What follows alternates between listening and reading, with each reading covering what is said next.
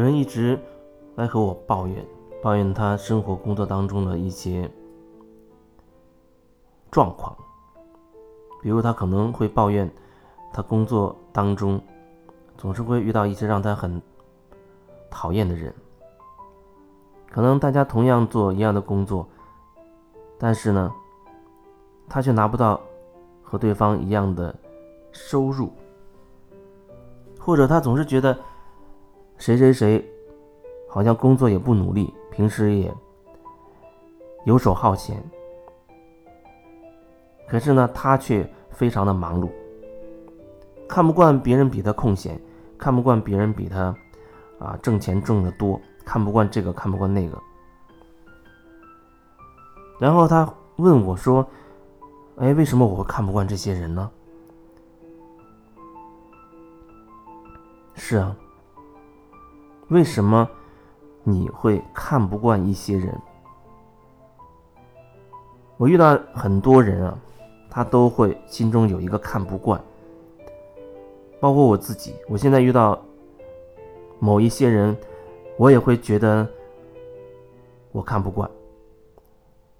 可能我不喜欢那一类人的某一些特质，不喜欢有一些人做的一些啊行为。那你说这要怎么办呢？可能我会觉得，至少第一步，你要想办法能够让自己开始觉察，还是会说到觉察，觉察什么？有人说我很觉察，我一直在觉察那个人的那些言行举止，可是我越觉察越觉得看不惯他，他怎么这么讨厌？那我会说，你说的觉察可能跟我所表达的觉察，可能不是同样的一个意思吧？那觉察，我觉得首先你会针对你自己，你可以在那样的情况下，比如说你看到了，又让看到了那个你不喜欢的人，啊，看到他在说一些东西，在做一些东西。你心中会心生不满，你觉察，看看自己到底为什么会不满，看看我指的是你自己为什么会不满，而不是说看看别人为什么那么讨厌。这是角度问题，是不一样的。看别人为什么这么讨厌，你会例举他很多让你不爽的点，又懒散了，又不按时上下班，然后这个不好好做，那个不好好做，等等。我说的所谓的看清楚你自己、觉察你自己，是说面对这样一个人的这种行为、这种状态，你会有什么感觉？哦，你会说哦，我很讨厌。就是说那样的一个人的行为，让你心中产生了一种讨厌的感觉，让你觉得有情绪，你可能会很愤怒，你心中会升起愤怒的情绪。然后还有一点，那就是你在这个自我觉察的过程当中，你能看到你自己的标准吗？因为当你会觉得你评判一个人很讨厌的时候啊，说他这个问题那个问题的时候，如果说你没有一个标准去衡量他的话，你只是说事情本身而言。没有任何标准，不会去比较衡量，那你不会说把对方评价为好或者坏，因为你没有一个标准作为参照，你就只能说事情本身。啊，你看着他上班迟到了，那你就只能说哦，他上班迟到了，你不会进而去评价说他上班迟到是有问题的，你上班迟到是错的。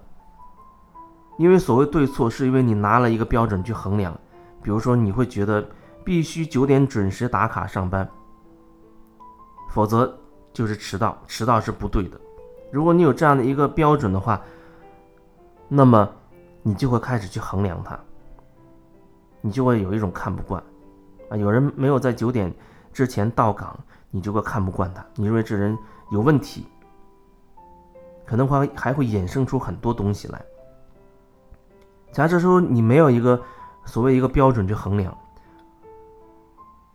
你不会觉得说九点之后上班是错误的，是有问题的，是工作不积极的。如果你没有用这样一个尺度去衡量的话，那那个事实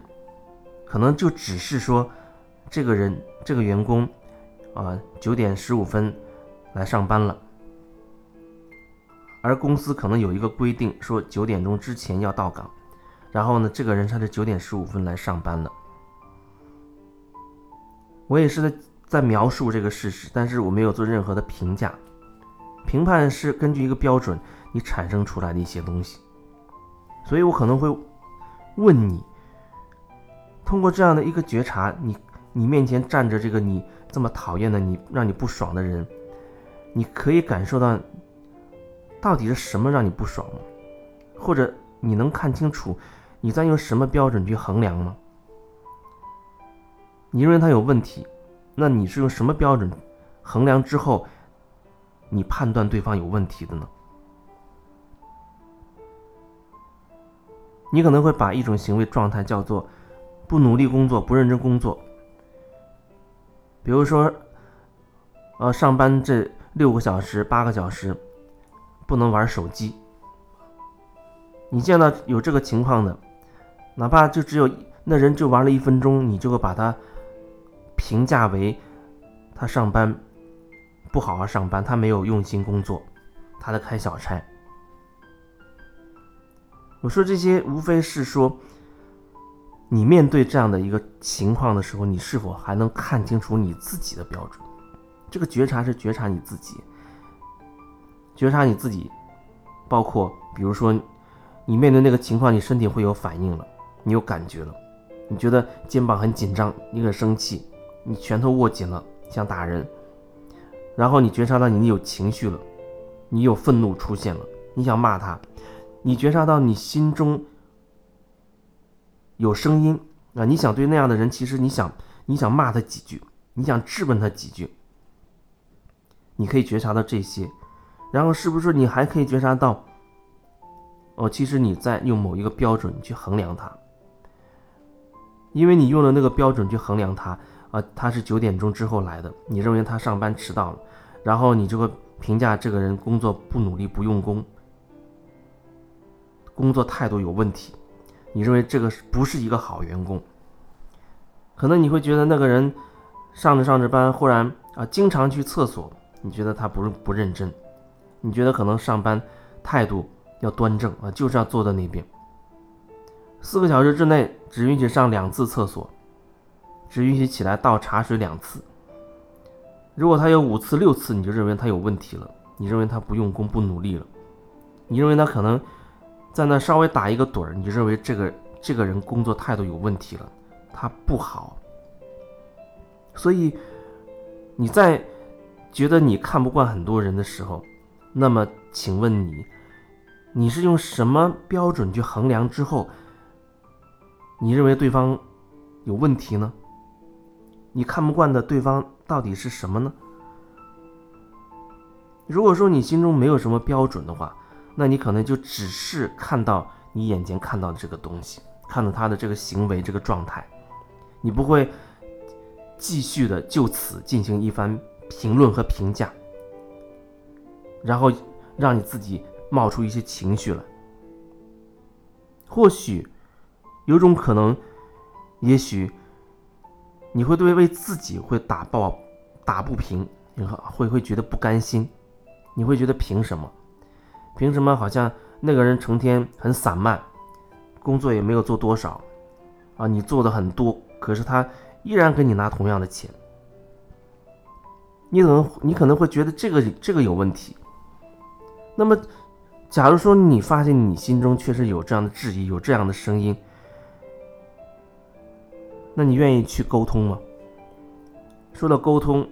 最近又会遇到这样的一个状况，有人会聊聊到关于沟通的。他说：“我沟通了，我跟对方沟通过，但是对方不听我的，他没有觉得自己有问题，他没有觉得自己啊这次上班迟到了就有问题。”他还找了很多理由解释他为什么上班迟到？我跟他沟通，可是他根本没有听啊，他不听我的。他上班可能还是会偶尔开小差，啊，可能还是有时候会打瞌睡，甚至还会玩游戏。我指出他的问题，他不听我的。他可能觉得这样是沟通，可能很多人都会觉得这就是一种沟通吧，就像两个人在讨论，啊，谁要听谁的一样，两个人始终在争辩，我是正我是正确的，你是错误的，你得听我的，我能找出你错误的很多原因，我也能用我的行动证明你是错的，然后那种所谓的沟通就变成了一种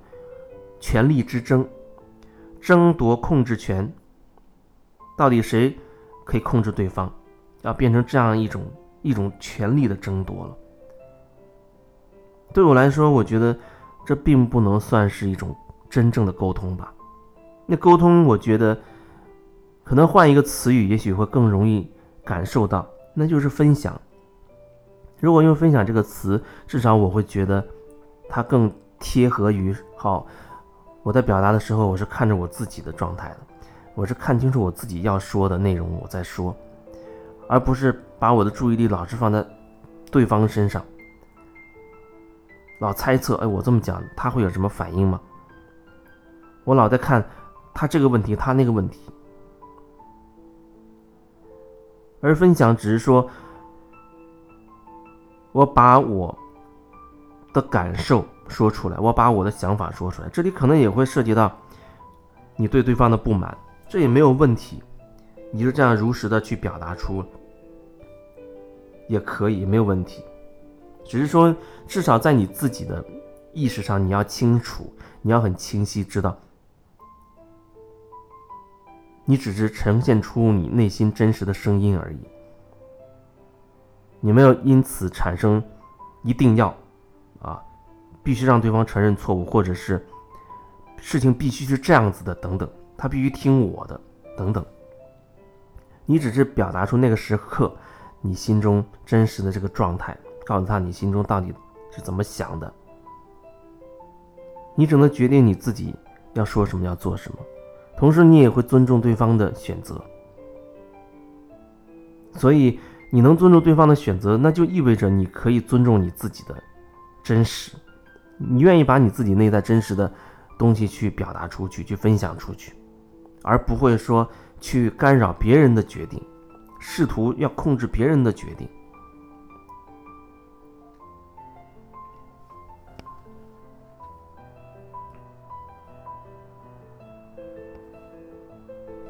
所以，当你觉得你总是看不惯这个、看不惯那个的时候，我觉得那时候或许你可以尝试着深呼吸，透过把注意力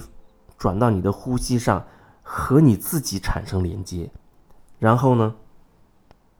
你去看一看，你到底不满的是什么？你看不惯的是什么？你为什么会看不惯这个？你的标准是什么？而可能你就会问自己，你为什么会有这样一个标准存在？那标准存在对你到底意味着什么？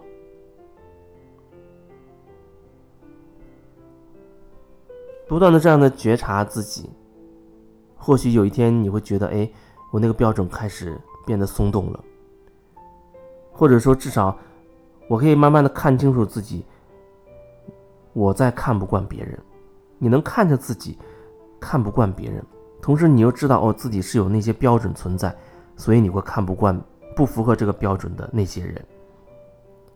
慢慢或许这样的标准就会松动，你可能有一天会觉得你没有必要让这些标准继续占据着你。